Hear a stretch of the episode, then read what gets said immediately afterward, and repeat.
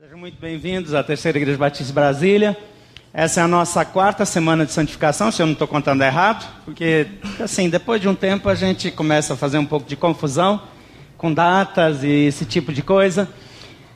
Mas nós começamos esse ano diferente dos outros anos, é um pouquinho mais curta, a gente sempre começa no domingo e termina no domingo, sempre uma segunda celebração depois da celebração da noite. Esse ano nós já temos é, cinco celebrações por domingo, é, duas de manhã e três à noite.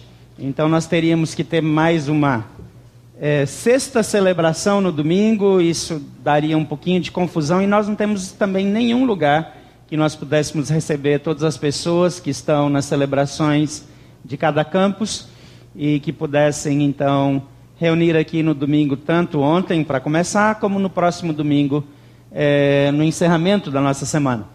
Mas eu estou muito feliz que você está aqui nessa semana e que você decidiu estar aqui já no primeiro dia.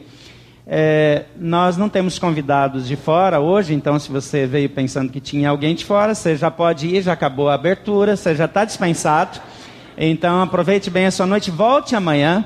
Amanhã vai estar conosco o pastor Carlito Paz e vai ser um tempo de bênção. Depois de amanhã, na terça-feira, é, não, na quarta-feira, né? Eu tô, tá vendo, né? Na quarta-feira nós vamos ter conosco Costa Neto. É, na quinta-feira, a doutora Edmeia Williams. Na sexta-feira. Aí eu misturei. É o Vander que vem na quarta, né?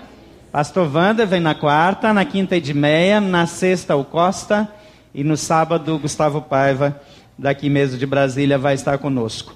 E esse é um tempo especial, mas eu queria conversar um pouco com você sobre isso, porque quando a gente fala em avivamento, é, normalmente, ou nós é, avançamos na nossa mente para algumas experiências é, de igrejas da atualidade, ou então nós retrocedemos para os grandes avivamentos do passado e se você gosta de estudar sobre os avivamentos, eu recomendo que você faça isso. É um estudo altamente inspirador e, e abençoa demais a nossa vida. E quando a gente começa a olhar para a história dos puritanos e tantos outros que tiveram uma vida consagrada, é, é separada para Deus, e, e a transformação que isso causou na humanidade é algo espetacular. Um tempo em que a Inglaterra se tornou basicamente, é, é, na sua totalidade, a Grã-Bretanha, é, um império cristão não só nominal. Claro que tinha muita coisa nominal lá no meio, a gente já teve é, é, tanto movimento que tornou um país é, cristão nominal, como o Brasil é hoje, mas houve um tempo em que a Grã-Bretanha se tornou um império é cristão muito parecido com o que tem que ser cristão de verdade. E isso aconteceu por causa de um desses grandes avivamentos. E, e quando a gente fala numa semana de santificação e avivamento, provavelmente alguns estão pensando é, de um avivamento local, ou, ou, de uma igreja, ou de uma organização, ou de um conjunto de igrejas. E, e isso seria uma grande bênção, mas o nosso foco aqui é um pouquinho diferente. É um pouco mais simples. O foco nosso, quando nós temos uma semana de santificação e avivamento, é a minha vida e a sua vida. Porque não há avivamento verdadeiro ou duradouro que seja só um efeito coletivo. Quando não há uma mudança individual, pessoal, quando não há um avivamento pessoal, então nós não crescemos. Deus tem algo para a sua vida na sua pessoalidade, nas suas características, no seu jeito de ver, no seu jeito de viver, na sua maneira de crer. Às vezes nós temos pequenas diferenças que nos separam e, e nós costumamos receber também algumas pessoas que vêm de outras igrejas, de outras é, organizações, de outras congregações e que têm um jeito diferente do nosso. E eu sou muito grato a Deus pela diferença que existe entre igrejas. Porque Deus usa todo tipo de igrejas para alcançar todo tipo de pessoas. Então esse lugar não é um lugar exclusivo ou que tem a responsabilidade de fazer algo é, é, sozinho, não, porque nós somos parte de algo muito maior do que nós. E Deus, na sua grandeza, ele gera um movimento usando pessoas, igrejas, organizações, em todos os lugares, do jeito dele. Por isso, nesse lugar, nós nunca criticamos aquilo que Deus está abençoando. De vez em quando alguém vem trazer para mim a notícia de que nós estamos sendo criticados aqui ou ali, e ninguém nunca teve uma reação importante é, é, da minha parte, porque nós não vivemos para nós mesmos, nós vivemos para Jesus Cristo. E nós não vamos criticar outras igrejas, porque onde Deus está abençoando, nós não vamos apontar o dedo só porque alguém é diferente. Então, quando nós estamos falando aqui em santificação e avivamento, nós não estamos pensando aqui em algo que essa igreja vai viver exclusivamente. Nós estamos pensando em algo que você, como indivíduo, precisa viver. E quando eu, como indivíduo, busco santidade e avivamento na minha vida, então algo sobrenatural de Deus vai acontecer. E não há momento mais estratégico para vivermos isso do que hoje. O Brasil precisa desesperadamente do seu avivamento. O Brasil precisa de você. Uma boa parte de vocês estão trabalhando com as pessoas mais importantes desse país. Algumas pessoas aqui escrevem os projetos de lei que vão gerar transformação nesse país. Aparece lá o nome de um deputado, de um senador, mas ele só lê o que você escreveu. A pesquisa, o trabalho, a preocupação foi sua, de um grupo de pessoas, talvez dos seus colegas. Alguns de vocês têm a capacidade ou a responsabilidade de orientar decisões de ministros de juízes da mais alta corte. A gente às vezes fica ouvindo aqueles discursos, até parece que são deles, né? Você bem sabe quem escreveu. Agora, imagina o poder disso, se a sua vida é um instrumento poderoso de transformação na mão de Deus. Eu vi uma pessoa crescendo, eu conheci perto da infância e morei até perto por alguns anos e vi essa pessoa se desenvolvendo, indo para a escola, depois para a faculdade.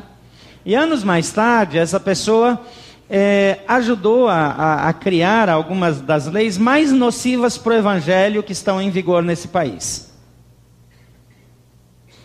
Você pode ser um instrumento poderoso de transformação para o bem, um instrumento nas mãos do inimigo para prejudicar o caminho de um avivamento para esse país. Eu e você somos responsáveis por gerar transformação, por, por criar mudanças nesse país. Eu quero começar no Velho Testamento, mas você já está acostumado que aqui tudo que nós falamos e tudo que nós fazemos, cedo ou tarde, chega em Jesus, parte de Jesus, volta para Jesus, porque nós entendemos que nós só existimos por causa de Jesus. Então essa igreja é centrada em Jesus, e toda vez que a gente percebe que por alguma razão ela é, é, se desviou disso, nós estamos prontos para fazer ajustes. E essa é a semana de ajustes. É semana de ajustes para mim, como líder. É semana de ajustes para você. É semana de ajustes para nossa equipe ministerial os nossos líderes de pequeno grupo. Os nossos pequenos grupos não estão reunindo essa semana para que todos possam vir. A gente não tem a expectativa de que todos consigam vir todos os dias, mas quem conseguir, eu tenho certeza que terá um benefício adicional. Não porque há uma magia ou há um mérito quando a gente é mais dedicado. Mas ninguém nunca saiu perdendo por andar perto de Deus. E nós não estamos nos reunindo aqui por causa dessa abertura que eu curti demais, gente. Parabéns, ficou lindo. É, não é porque nós gostamos de nos encontrar toda semana. Eu já falei para vocês, eu acho errado esse negócio de ter que ir para a igreja toda noite. Assim como ah, aquela celebração da manhã não está decolando muito, aquela das nove, porque não é tão espiritual acordar às oito da manhã no domingo. Essa é uma igreja espiritual. Por isso tem mais gente às onze do que às nove. Acho que nós vamos fazer uma celebração às 14 horas, aí de, emenda ali, sabe? Essa coisa da madrugada, assim. Mas, gente, não conheço ninguém que se aproxima de Deus e que tem prejuízo. É possível que você esteja num momento da sua vida que você vai tomar uma decisão ou deve tomar uma decisão. E que se você vai confiar na sua estratégia, se você vai andar do seu jeito, ou se você simplesmente pela fé vai confiar em Deus e vai fazer do jeito dele e crer que o resultado será algo extraordinário. Lá no Velho Testamento eu gosto muito da história de Josué. Ele era um dos meus heróis quando eu era criança. Na casa do meu pai era pecado ler gibi.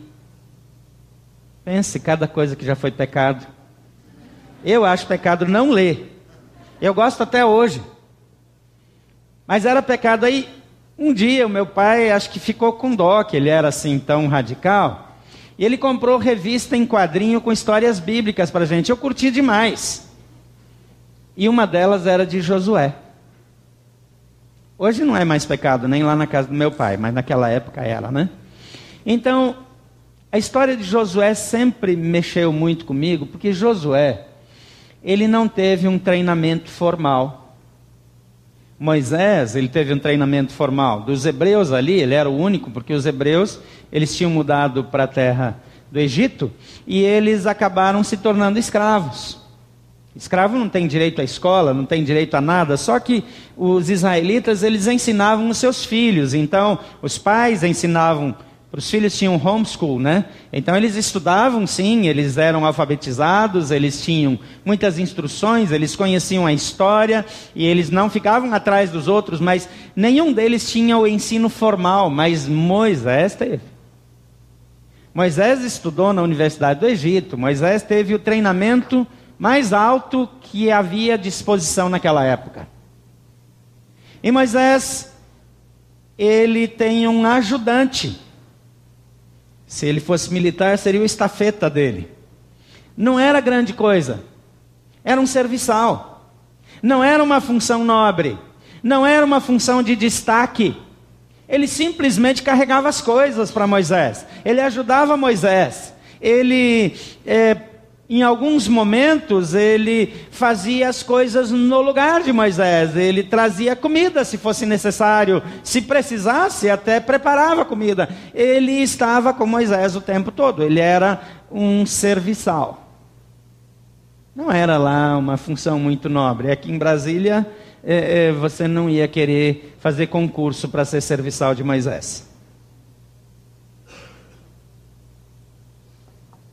Mas Josué termina o tempo da vida de Moisés e ele é chamado por Deus para assumir a função de Moisés. Algumas coisas sempre chamaram minha atenção acerca de Josué. O povo tinha medo de chegar perto quando Moisés estava lá no monte falando com Deus, mas Josué estava lá do lado, lá pertinho. Talvez não tão do lado naquela ocasião, talvez alguns metros abaixo, mas estava ali ao alcance da voz de Moisés para servi-lo a qualquer momento. Tem uma outra citação lá no Velho Testamento que diz que Moisés costumava montar uma tenda fora do arraial e quem quisesse consultar o Senhor ia até lá. Mas na verdade ia meio que consultar Moisés, porque Moisés falava com Deus e depois falava para as pessoas. E quando Moisés ia para aquela tenda, a glória de Deus aparecia e a coluna que simbolizava a presença de Deus de nuvem, de glória, pousava sobre aquela tenda. E as pessoas do povo ficavam na porta da sua tenda, porque eles moravam em barracas naquela época. Eles tinham que desmontar e montar toda hora, então eles ficavam na porta da tenda, o chefe na frente, a família um pouquinho atrás, assim, porque eles tinham meio que medo de Deus. De vez em quando alguém morria quando chegava perto de Deus, então o líder ficava um pouco à frente.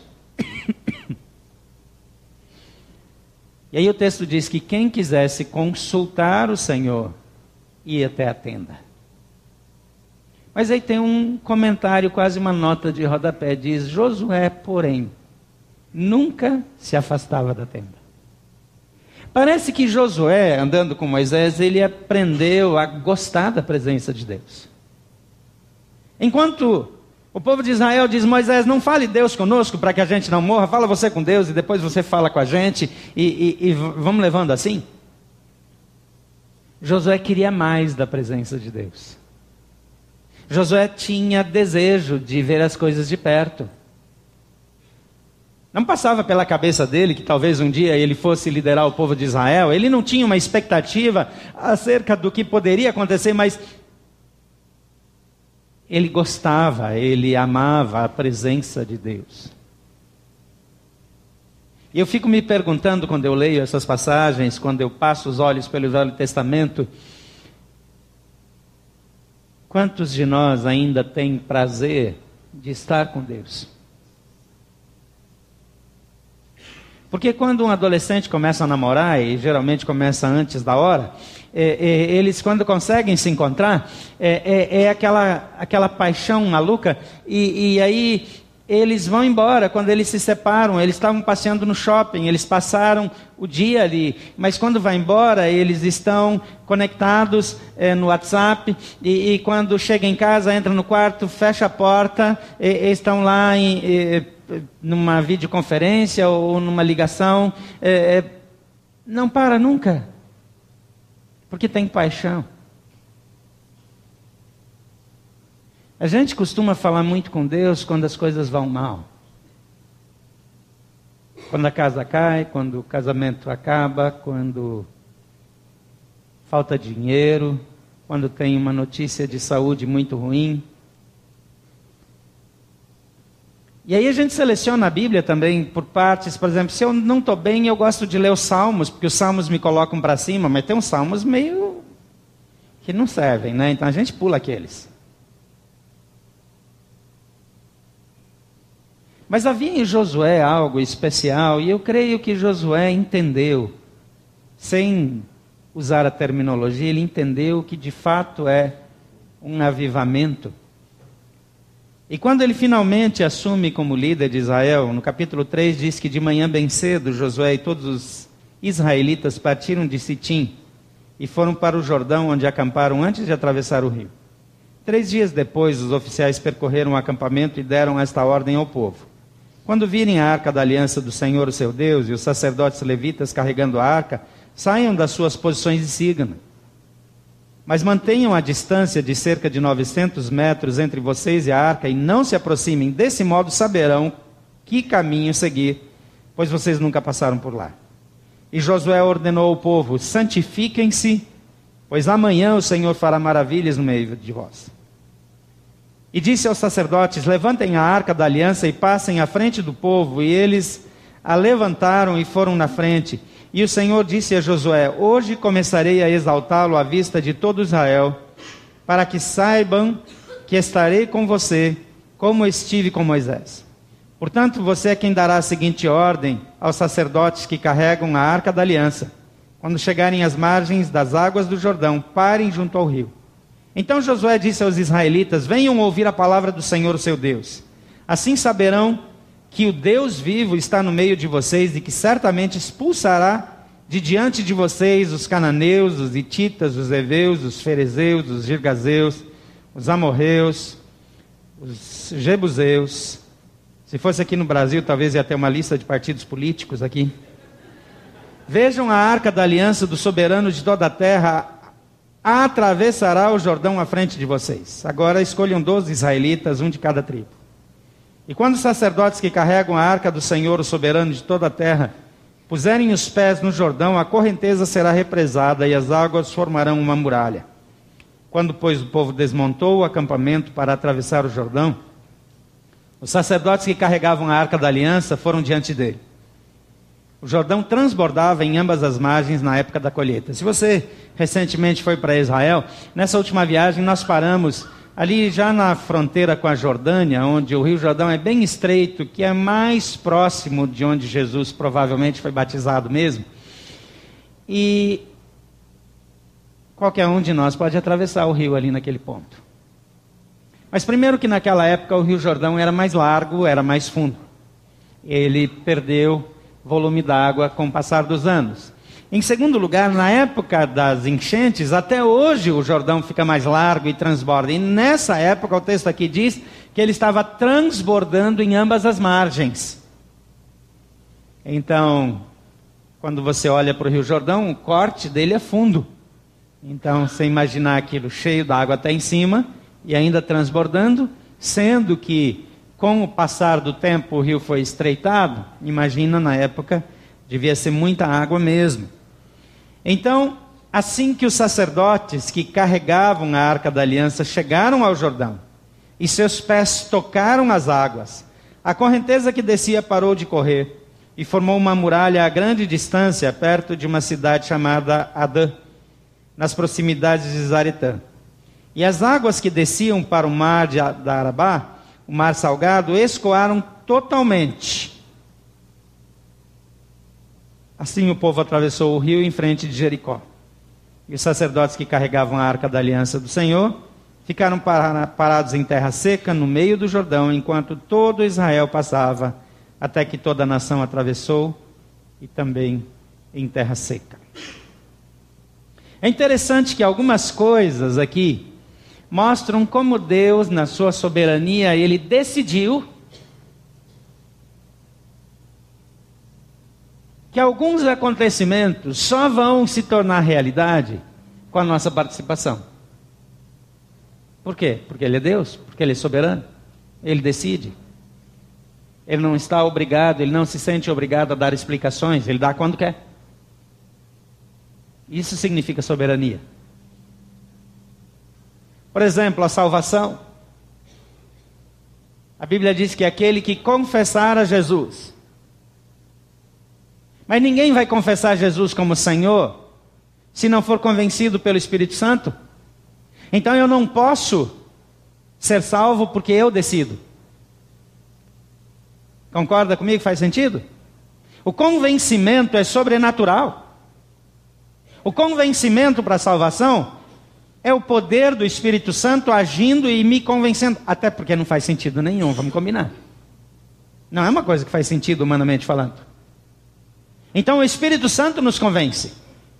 Mas quando o Espírito Santo nos convence, tem uma parte nossa para completar o processo. Por quê? Porque Deus decidiu. É de se nós confessarmos. Todo aquele que invocar o nome do Senhor Jesus será salvo. Quem não invocar, não.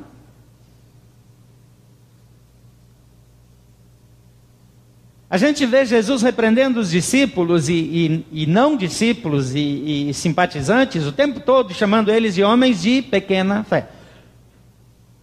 E uma hora ele diz: Até quando eu terei que suportá-los? Não é aquele suportar que a gente imagina. Ele está dizendo: Até quando vocês vão depender de mim para ver as coisas acontecerem? Nessa semana de santificação e avivamento, nosso alvo é que você faça a sua parte, aquilo que Deus disse que é a sua parte para ver o milagre acontecer na sua vida. Porque Deus quer fazer milagres na sua experiência pessoal, no seu casamento, na vida dos seus filhos, nos seus negócios, na sua vida financeira, na sua vida profissional, num tempo em que o Brasil precisa de você. A parte dele, para ele é tranquilo. Mas algumas coisas ele disse depende de você. Depende de mim. Depende da minha participação. E eu gostaria de parar em três aspectos principais do que nós podemos fazer para atrair esse avivamento. Para que isso não seja só um momento de êxtase, de grande empolgação, de grande percepção da presença de Deus, mas que depois vai embora, igual quando Moisés ia encontrar-se com Deus e ele voltava com o rosto reluzindo. O rosto dele brilhava, mas à medida que ele ficava no meio do povo, o brilho ia sumindo. Alguns de nós já estão sem brilho faz muito tempo, não é verdade? Talvez você mesmo não vê brilho algum na sua vida mais está tentando saber onde ficou. Mas a presença de Deus, a presença de Deus, nos chama para sermos coparticipantes, para sermos ativos no processo, e isso manterá o brilho do Senhor na nossa vida e o poder dele ativo para que sejamos instrumento para a glória dele, porque eu e você não fomos criados só para existir. Algumas pessoas, o único alvo da vida delas é ser felizes. Eu quero dizer que é um alvo pequeno, pobre. A vida aqui é muito curta para eu gastar toda a minha vida para ser feliz numa vidinha merrequinha de nada, quando a eternidade toda me espera. As expectativas de Deus acerca de mim e de você são infinitamente maiores, mais altas mas ele chama você e a mim para participarmos. Então, em primeiro lugar, obedeça fielmente a Deus. A frase é simples, são três palavras, mas tão complexo para viver isso. Josué havia entendido isso nos primeiros versículos aqui, ele diz de manhã bem cedo, ele era da madrugada, em a turma da celebração das nove. Todos os israelitas com ele partiram de Sitim e foram para o Jordão, onde acamparam antes de atravessar o rio. Três dias depois, os oficiais percorreram o acampamento e deram esta ordem: Quando virem a arca da aliança do Senhor, seu Deus, e os sacerdotes levitas carregando a arca, saiam das suas posições e sigam. Deixa eu falar um pouco sobre as nossas posições. Nós precisamos redescobrir isso nós nos tornamos pessoas com posição demais, opinião demais, argumento demais. Aqui havia uma instrução para aquele povo que era muito simples. Se a arca da aliança e os líderes que acompanham essa arca se movimentarem, vocês se movimentam. Se eles pararem, vocês param. Isso não era uma instrução para a vida inteira. O povo não tinha que simplesmente repetir o que os outros faziam para sempre, mas eles estavam em processo de conquista. Eles estavam a caminho da conquista mais importante que determinaria o que aconteceria nas semanas seguintes. Seria a primeira grande conquista, dizendo: agora nós estamos na terra prometida, nós entramos, nós chegamos, nós conquistamos. Ainda tem coisa para fazer, mas aqui é o ponto de partida. Em momentos de grande dificuldade, em momentos de batalha, mais do que nunca nós precisamos aprender a observar os movimentos divinos e segui-lo.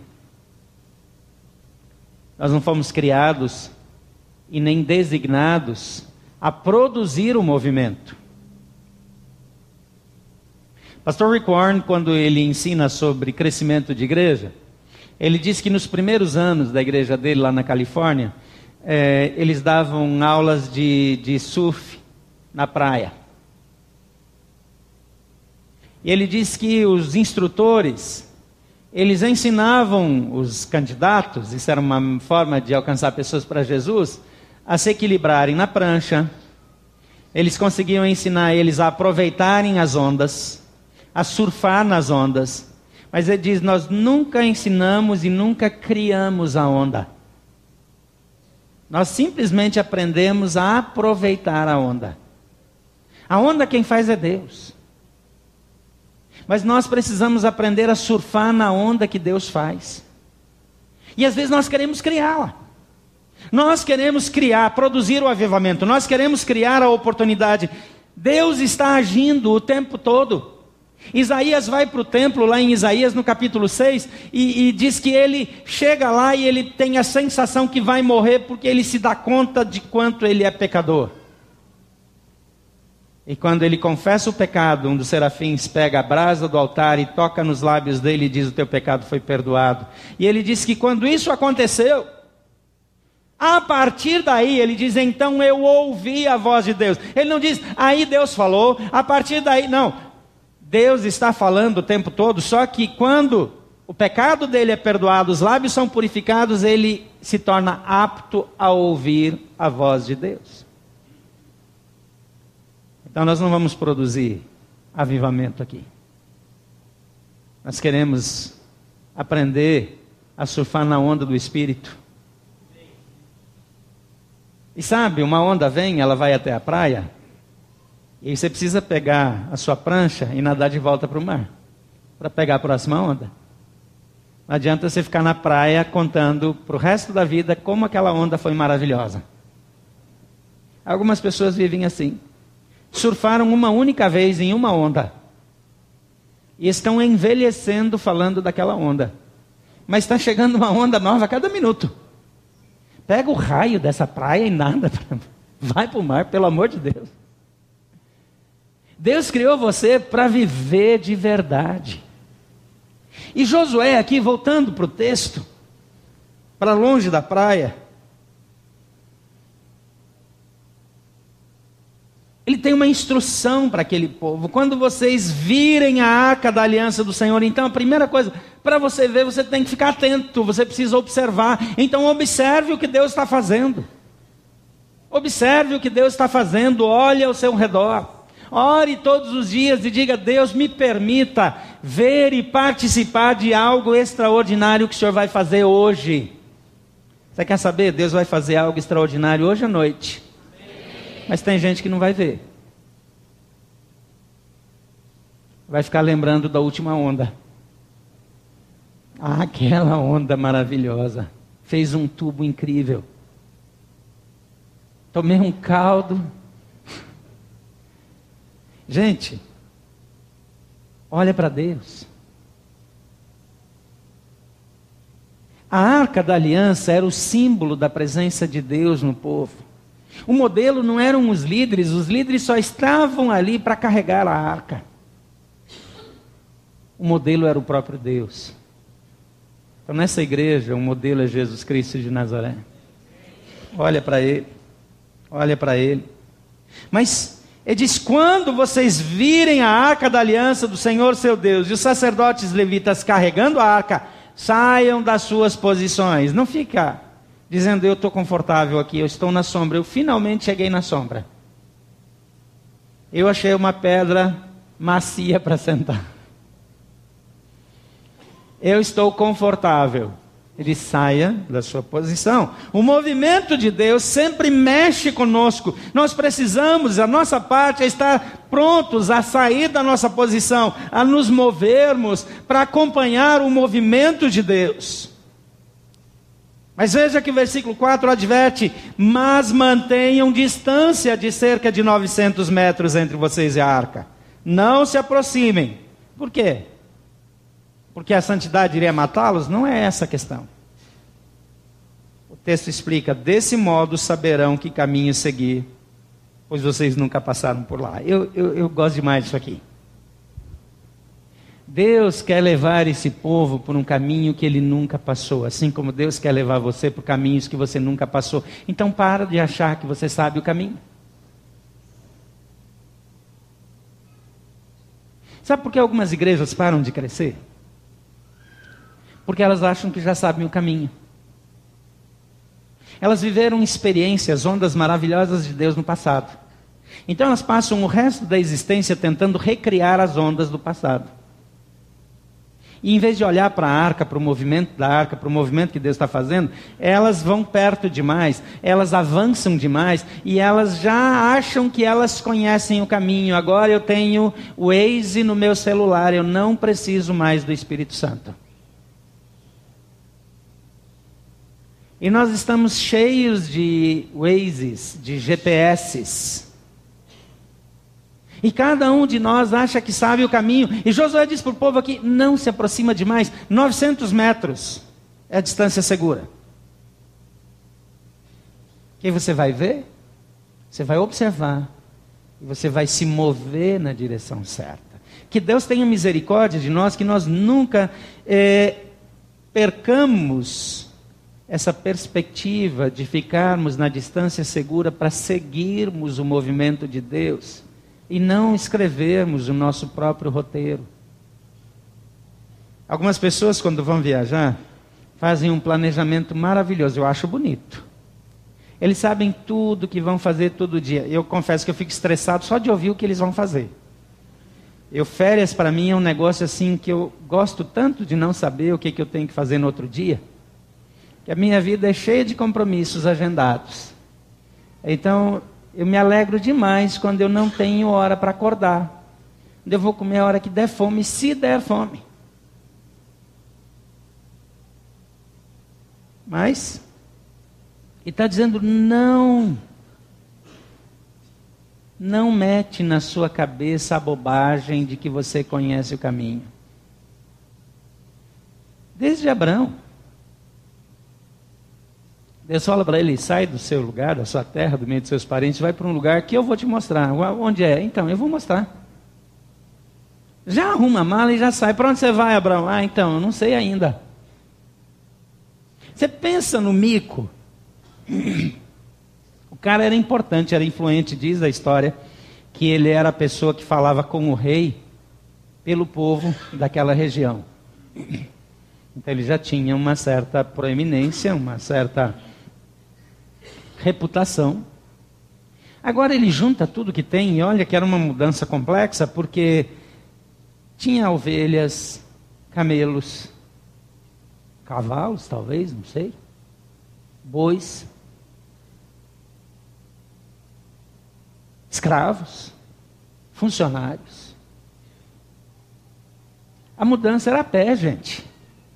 Então você junta toda aquela parafernália de coisas, fazer uma mudança, um negócio complexo, tinha risco, problema de segurança, tinha que ter alimentação para caminho, é, tanta coisa. Então, gerou um movimento. O Abraão vai sair daqui, a cidade toda soube, a vila toda soube, todo mundo quer saber para onde ele vai, para onde ele vai. Eu não sei. Eu vou indo.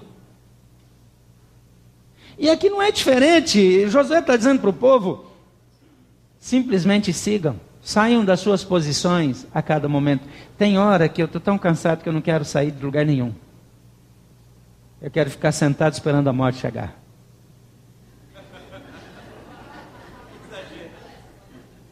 Mas aqui, ele está dizendo: sai da sua posição.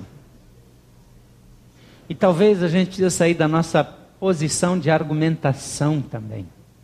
Da nossa posição de raciocínios, de elucubrações, de pensamentos, onde nós somos os donos da verdade. Sabe uma coisa? Diante de Deus nós não sabemos é coisa nenhuma. Para Josué, lá no capítulo 1, versículo 6, é, Deus disse: Seja forte e corajoso, porque você conduzirá esse povo para herdar a terra que te prometi sob juramento aos seus antepassados. Somente seja forte e muito corajoso. E observe bem: tenha o cuidado de obedecer a toda a lei que meu servo Moisés lhe ordenou. Não se desvie dela nem para a direita, nem para a esquerda, para que você seja bem sucedido por onde quer que andar. Então, faça das instruções bíblicas a sua norma de vida, de conduta. A gente tem tanto argumento para dizer, é, mas não é bem assim. Ah, eu não vejo desse jeito. Não é que não vê desse jeito, é que você não quer que seja daquele jeito, porque você quer que seja do seu jeito. É assim que nós somos. Por isso, esse povo não era para chegar perto demais, porque Deus não queria a opinião deles. Deus queria obediência.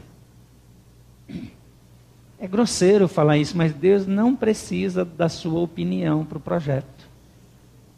Não precisa. Ele não precisa da minha opinião. Ele é Deus. Quando ele fala para você se manter puro até o casamento, sem atividade sexual, ele sabe que está falando, não é coisa de maluco. Como assim? Que negócio mais absurdo, gente. Quando fala para você ser fiel a um marido ou uma esposa. Quando fala para você que você tem que fazer determinada coisa com o seu dinheiro, diz, mas o dinheiro é meu. Deus não precisa da nossa opinião. Se nós queremos viver, a primeira coisa, se nós queremos viver esse avivamento, a primeira coisa nós precisamos nos dispor a obedecê-lo fielmente. Torne a Bíblia o seu padrão ético pessoal. Outro dia eu vi uma, uma nem sei se ela tem algum cargo público hoje, mas foi uma, uma mulher envolvida na política que no passado já representou os cristãos, incitando o povo à violência e dizendo: A minha Bíblia diz que sem derramamento de sangue não há remissão. Ela nem terminou o texto. Acho que ela sabia a bobagem que estava falando. Não é pegar uma parte da Bíblia e adaptar e distorcer para aquilo que eu quero. É muito mais simples que isso. É ler a Bíblia e viver. É colocar em prática. É parar de arranjar explicação. Viver a simplicidade da palavra, isso gera obediência, isso gera conhecimento de Deus. Você não tem uma arca da aliança para seguir, mas você tem uma Bíblia. Usa essa Bíblia. A Bíblia não é um amuleto para ficar aberto num determinado salmo na sua casa, ou para você recitar um salmo quando parece que tem uma porta batendo sem ninguém na casa. Porque tem gente que vive ouvindo porta bater, eu nunca vi disso. O povo não obedece a Deus, mas tem um medo de demônio que é um negócio.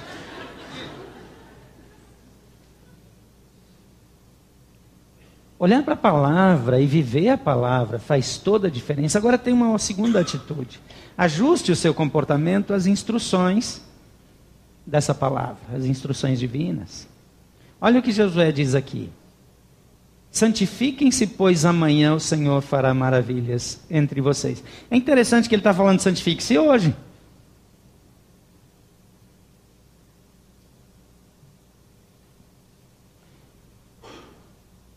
Eu creio que nós entramos num tempo em que nós vamos ver maravilhas como nós nunca vimos na nossa vida, mesmo.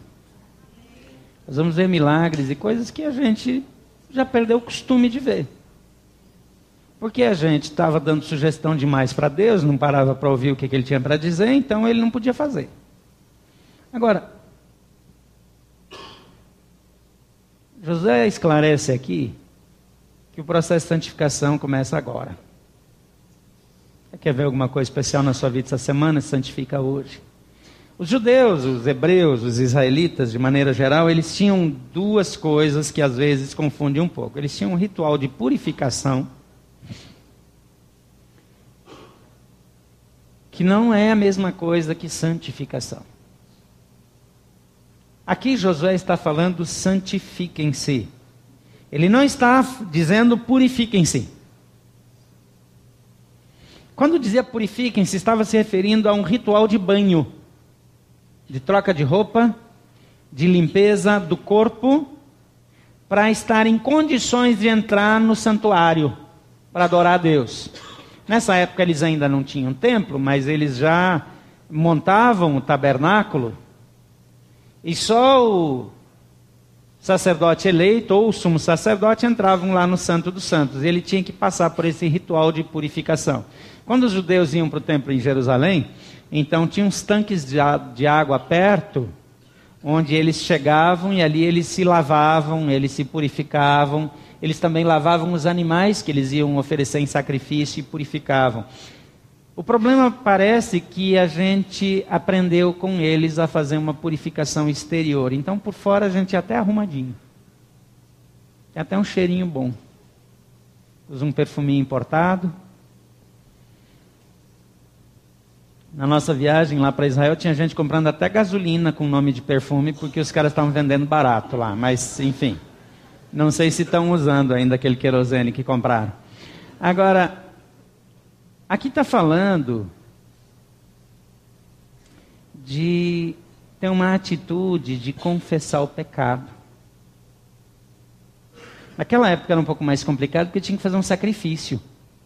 Tinha que oferecer um animal em sacrifício pelo pecado. A purificação era só um banho. Agora, sacrifício pelo pecado, o holocausto, ele tinha várias etapas, entre as quais a confissão do pecado. E Jesus diz que esse é o nosso processo até hoje. E a gente já vai ver isso. Mas José diz: santifiquem-se, pois amanhã o Senhor fará maravilhas. E aí ele deu instrução para os sacerdotes: disse: levantem a arca da aliança, passem à frente do povo.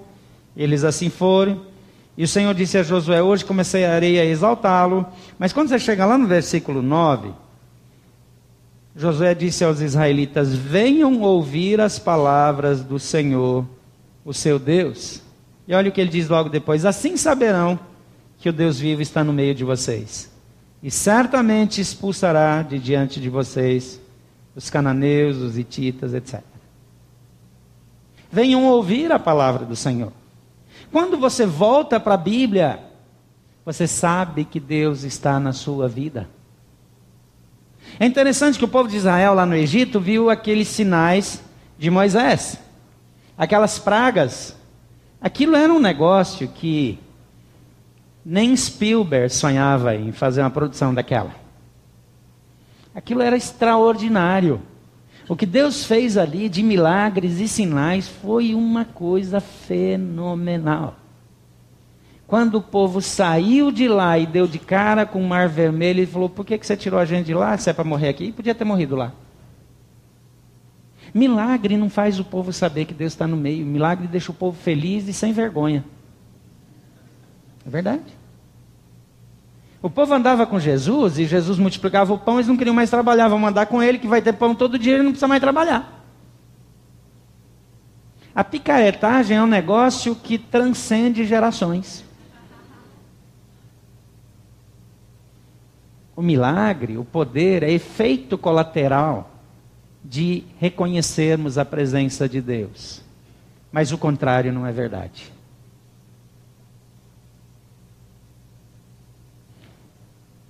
Jesus até denuncia alguns que disseram que fizeram sinais e prodígios em nome dele, ele diz: Eu nunca os conheci. Então, o movimento não é a garantia.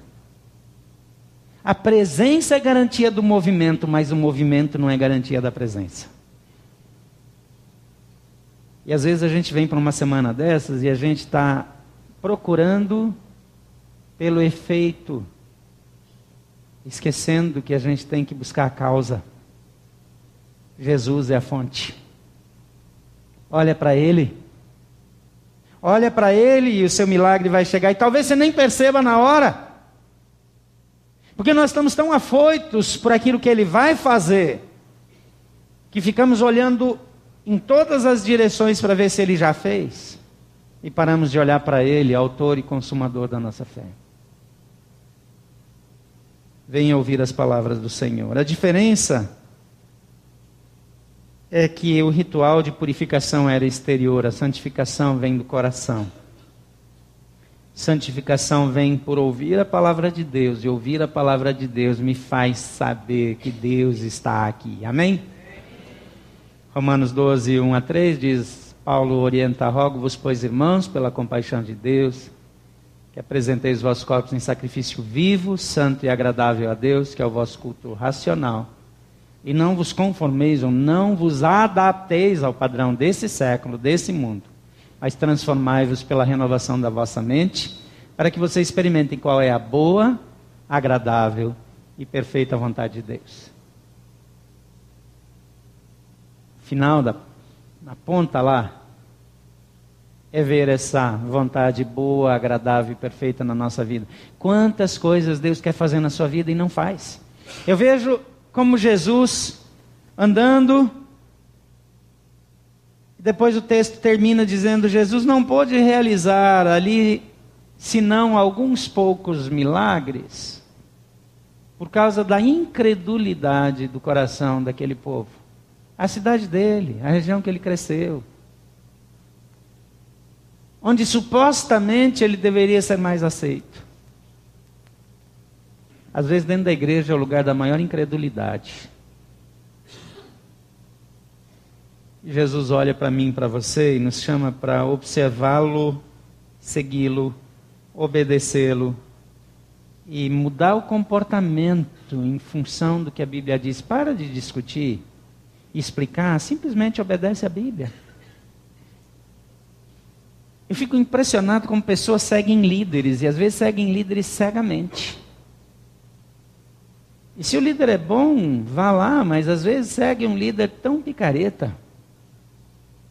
E se mete em cada confusão. Se olhasse para Jesus e para a Bíblia, não andaria enganado. Então, por favor, não olhe para mim, para nossa equipe, para nossa liderança, olhe para Jesus. É verdade que nós temos uma responsabilidade diante de vocês, e a Bíblia diz isso, e Jesus cobra isso da gente. Mas não se deixe enganar, seres humanos são seres humanos e todos erram. Olha para Jesus. E a última atitude, desenvolva atitudes de fé. Porque a gente precisa dessa santificação. A gente precisa rechear isso com uma obediência incondicional. Mas a gente precisa agir. A gente precisa agir. Aquele seu filho que está perdido, você precisa profetizar na vida dele. Você precisa entrar no quarto dele quando ele está dormindo, impor as mãos, orar por ele. Você não pode abrir mão do casamento, abrir mão da sua vida, abrir mão do, de tudo que Deus te deu. Continue fazendo declarações de fé, continue falando. Agora nós dizemos: ah, isso aqui não tem mais jeito. Acabou, a casa caiu. Mas não caiu. Caiu porque você está derrubando com as suas palavras. Às vezes nós retrocedemos, nós desistimos antes do tempo. O texto continua no versículo 11 dizendo: Vejam a aliança, a arca da aliança do soberano de toda a terra, atravessará o Jordão à frente de vocês. Agora escolham doze israelitas, um de cada tribo, e quando os sacerdotes que carregam a arca do Senhor, o soberano de toda a terra, puserem os pés no Jordão, a correnteza será represada. Quando, pois, o povo desmontou o acampamento para atravessar o Jordão, os sacerdotes que carregavam a arca da aliança foram adiante. E aqui de novo aquela informação que eu destaquei: o Jordão transbordava em ambas as margens na época da colheita. Assim que os sacerdotes que carregavam a arca da aliança chegaram ao Jordão, e seus pés tocaram as águas, a correnteza que descia parou. Veja bem, imagina a cena. Eles estão carregando a arca, só que a arca era um negócio meio esquisito. Se botasse a mão no lugar errado, o cara morria. Se o cidadão não estava autorizado a botar a mão lá, ele era desintegrado. Tentaram levar essa arca, tirar da casa de um cidadão lá e levar para o palácio, levar para Jerusalém. E, e quando estavam carregando, os bois tropeçaram. E o rapaz que estava do lado achou que a arca ia cair, tentou segurar e morreu. Que maldade, gente. Não parece? Essa arca era um negócio meio tenso. Então esses homens já tinham que carregar a arca. Já era um risco. Agora, o rio está virado em água. E ele fala assim: a gente vai atravessar esse rio em seco. Uhum, vai sim. Estou vendo aí, ó. E aí eles precisam chegar lá e meter o pé na água. Se não desse certo, ia ser arca para um lado, gente para o outro, caindo dentro do rio. Aqui entra o papel da liderança, que diante do povo precisa dar o primeiro passo de fé. E se você continuar lendo esse texto, eles ficaram lá no meio do rio. E a água que descia continuava descendo, só que ela parava aqui, então ia subindo. Agora você imagina o cidadão parado ali, e o povo passando, e tinha muita gente, esse povo não parava de passar, e ele olha aquele negócio está subindo. E está subindo, daqui a pouco esse troço vai descer. Aí tem o velhinho da bengala lá, ó, que na travessa nunca. Olha para aquele negócio.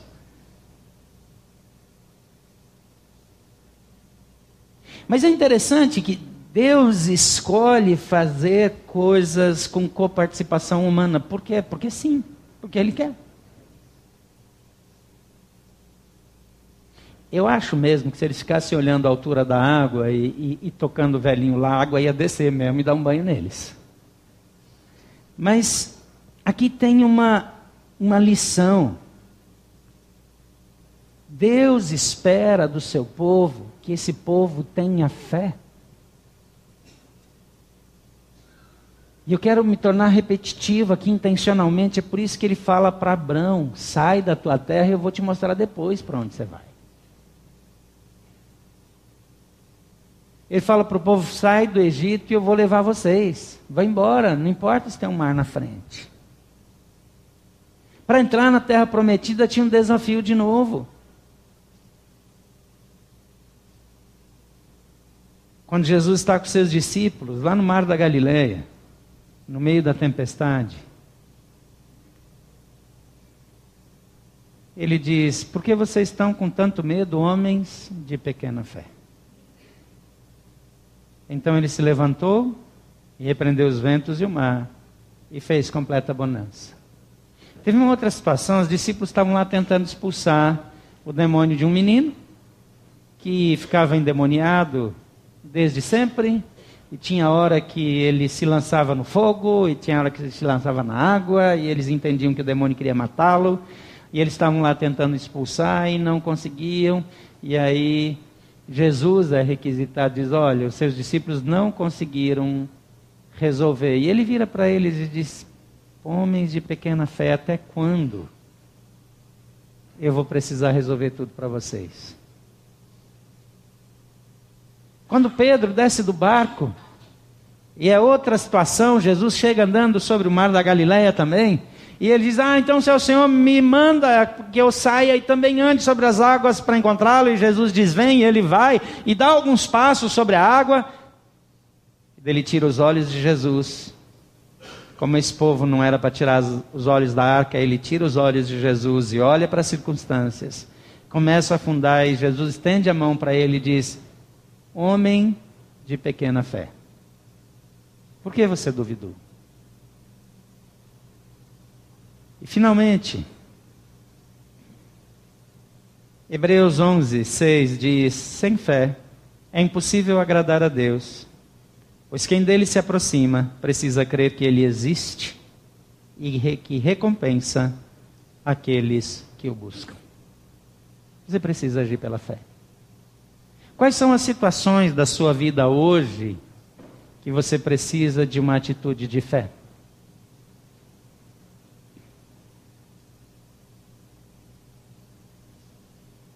Às vezes são coisas pequenas, como esses dias atrás, depois de uma infecção alimentar violenta, que eu passei dias bem mal e no domingo amanheci sem conseguir andar dentro de casa. Mas eu entendi que eu precisava vir naquele domingo à noite aqui para a igreja pregar. Não tinha condições físicas, mas as circunstâncias ajudaram eu tomar essa decisão. Eu orei a Deus e eu falei, eu vou. E Aquela semana tinha tudo para eu ter mais uma segunda-feira deitado, de cama. Mas desde aquela decisão de vir para cá e fazer o que tinha que ser feito, eu não tive mais problema algum. Uma situação tremendamente simples. Mas funciona exatamente do mesmo jeito naquelas coisas grandes e difíceis. Quando você levanta e anda. Jesus passa lama feita com saliva e barro e terra nos olhos de um cego e fala: Vai até o tanque de Siloé lavar. Ele ainda estava cego, gente. Ele não sabia o caminho para o tanque de Siloé. Ele precisava de ajuda. Mas ele vai lá, lava seus olhos, depois volta. E quando ele lava os olhos, ele está vendo. Jesus fala para aquele paralítico os teus pecados estão perdoados. Ele fala, ok, mas eu preciso mesmo é andar. Mas Jesus olha para ele e fala: levanta e anda. Tem muitos de nós precisando ouvir de Jesus: levanta e anda. Porque o poder de Deus está à nossa disposição. Em Atos 1,8 diz: Mas receberão poder quando o Espírito Santo descer sobre vocês. E serão minhas testemunhas em Jerusalém, em toda a Judéia e Samaria e até os confins da terra. Jesus não nos deixou sem poder. Quando você diz que falta poder de Deus em algum lugar, você não sabe o que está falando. Está falando uma bobagem e uma heresia. Porque o poder de Deus está em todo o universo. Absolutamente em todo lugar. Não falta nada do poder de Deus aqui nessa reunião agora. Porque Ele está aqui. Mas eu preciso fazer a minha parte. E se o meu coração está fechado, amanhã os anjos vão comentar lá no céu. Ontem à noite Deus não pôde fazer a não ser alguns poucos milagres ali, por causa da incredulidade do coração deles. Que Deus tenha misericórdia de nós. Mas é interessante que Jesus, quando orienta os discípulos, ele diz: Fiquem em Jerusalém até que do alto sejam revestidos de poder. E aí, aqui em Atos registra isso: vocês receberão poder quando o Espírito descer.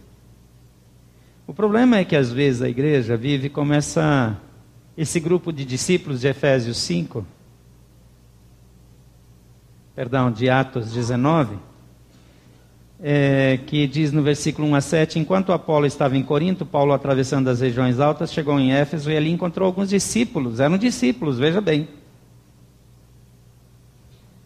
E ele lhes perguntou: Vocês receberam o Espírito Santo quando creram? E eles responderam: Não, nem sequer ouvimos que existe o Espírito Santo. Tem muito cristão que vive assim até hoje. Eles ouvi falar, eu já ouvi, mas eu nem sei que ele existe de fato, porque eu nunca vi nada nem na minha vida, nem na vida dos outros. E aí Paulo pergunta então que batismo vocês receberam? E eles disseram batismo de João. Tem muita gente que recebeu o batismo de uma igreja. E o resultado foi que Paulo ensinou a verdade para eles e ouvindo eles, isso foram batizados em nome do Senhor Jesus. E quando Paulo lhes impôs as mãos, veio sobre eles o Espírito Santo e começaram a falar em línguas e a profetizar. E eram ao todo uns doze homens. Lá em Efésios 5, 17 a 20, diz: Não sejam insensatos, mas procurem compreender qual é a vontade do Senhor. Não se embriaguem com vinho, que leva à libertinagem, mas deixem-se encher ou embriaguem-se com o Espírito Santo falando entre si com salmos, hinos e cânticos espirituais, cantando e louvando de coração ao Senhor, dando graças constantemente a Deus Pai por todas as coisas, em nome do nosso Senhor Jesus. Sempre que eu passo bastante do horário, eu desço a Fran diz, estava confortável lá em cima, não estava?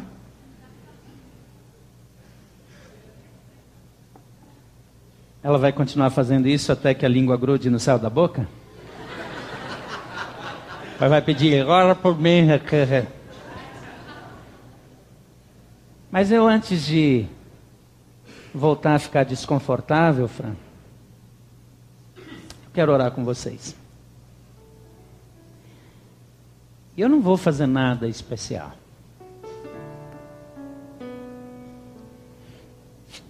Eu apenas gostaria de orar em duas direções para que você tenha fé, para que você seja cheio do Espírito Santo. Se você não escolher ter fé, se você não buscar ser cheio do Espírito Santo, eu recomendo que você nem volte para não perder a semana. Vai assistir o telecine. Vai ter mais utilidade. Pelo menos vai se distrair. Agora, se você tem aquela situação que só Deus pode mudar na sua vida, você precisa dar um passo de fé.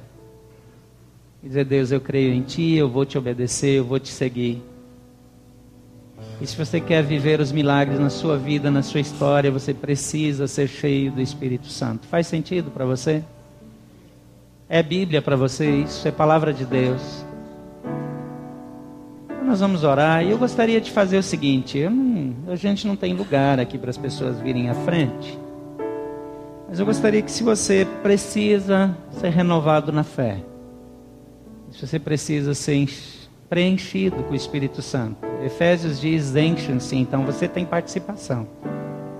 Eu quero que você dê um jeito de sair do seu lugar, porque senão você vai continuar acomodado. Eu quero que você saia do seu lugar e vá para um corredor onde tiver um espaço, até aqui na frente pode ser, mas tem uns corredores do meio onde você pode ficar em pé. Aqui atrás, na parte de baixo, nos corredores de cima e aqui na frente, você pode sair. E eu vou orar por você, eu vou pedir duas coisas, para que você tenha fé para ver o milagre acontecer, e eu creio que vai acontecer. E não precisa ser assim, ah, durante a semana não. Jesus já veio para essa reunião, então pode acontecer agora. E segundo, se você está que nem esse povo que diz, então, eu na verdade nem sei que o Espírito Santo existe, mas eu preciso ser cheio do Espírito. Desafio você a levantar do seu lugar agora.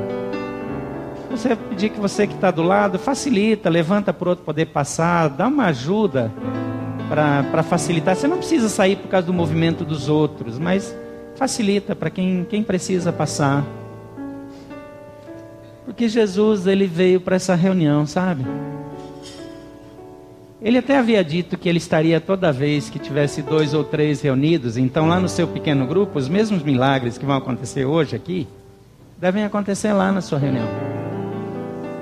Sabe quando você reúne com a sua família para orar, precisa acontecer a mesma coisa. Então, se você já conseguiu sai do seu lugar, vem para o corredor, vem para o meio. Os demais podem sentar, que só levantaram para facilitar, mas, mas pode chegar aqui para frente, ainda tem algum espaço, vem para esse corredor. Eu gostaria que agora, em primeiro lugar, você que atravessa um momento difícil. Talvez você precisa de uma cura sobrenatural, ou uma cura num relacionamento, ou nas suas emoções. E você precisa de algo especial de Deus.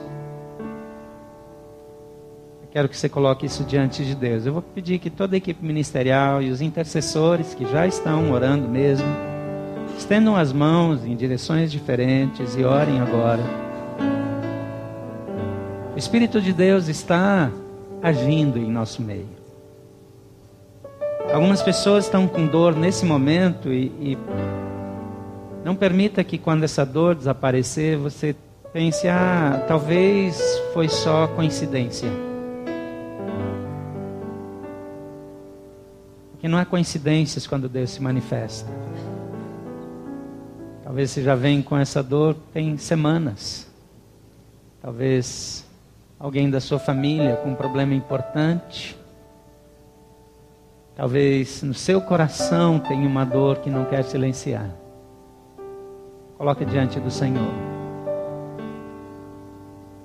Eu quero que você fale com Ele, porque você precisa saber que é Ele que está fazendo. E Ele ouve a sua voz. Ele ouve o seu coração. Pai querido, nesse momento eu oro por todos aqueles que estão enfermos aqui. Eu declaro que eles são curados em nome de Jesus que o Senhor é o Deus que faz novas todas as coisas. Remove a dor nesse momento, que sirva de testemunho. Aqueles que estão passando por dores na alma, visita-os agora. Espírito Santo, de uma maneira sobrenatural, os aquece. Torna-os sensíveis à tua voz. Renova as suas emoções de modo equilibrado em ti. Aqueles que têm rancor no coração, derrama perdão agora. Que o Senhor tem todo o poder. Mas Espírito de Deus, eu peço que o Senhor visite aqueles que nunca tiveram uma experiência pessoal contigo. A tua palavra nos ensina que a fé vem pelo ouvir a palavra, e é a palavra que traz consistência para essa fé, e não a experiência e nem a emoção. Mas nós não temos direção se o Espírito Santo não nos guiar. E a tua palavra diz que nós devemos nos encher. Então agora eu oro por esse enchimento. Eu peço o Espírito Santo de Deus que de modo absolutamente sobrenatural o Senhor visite os teus filhos. Que eles recebam dons espirituais ou que esses dons sejam revelados para aqueles que já receberam e nem sabem mas, sobretudo, que surja uma convicção sobrenatural e uma autoridade espiritual no coração dos teus filhos, para que o avivamento aconteça em seus corações, na sua alma, com transformação do sobrenatural do Senhor. Pai, nós estamos começando uma semana de milagres, de sinais, de graça do Senhor. Mas sabe, Pai, a coisa que nós mais desejamos é ver a Ti.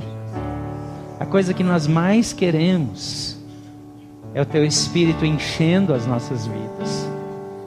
Pai, que Teus filhos, ao deitarem, estejam tão revestidos do Teu Espírito, que alguns até dificuldade para dormir tenham nessa noite, mas que descansem em Ti. Que o Senhor os visite com sonhos, com visões, com revelações da palavra que o Senhor acenda um novo apetite pela leitura bíblica. Que aquela dificuldade de ler a Bíblia, de manter o foco nas orações, desapareça. Mas, Pai, que essa atitude de colocar-se de pé, de sair do seu lugar, simbolize uma atitude do coração de desejar a Ti mais do que tudo. Ó Pai, alguns aqui precisam confessar pecados. Nessa hora nós pedimos perdão. Porque alguns estão vivendo em adultério, Pai.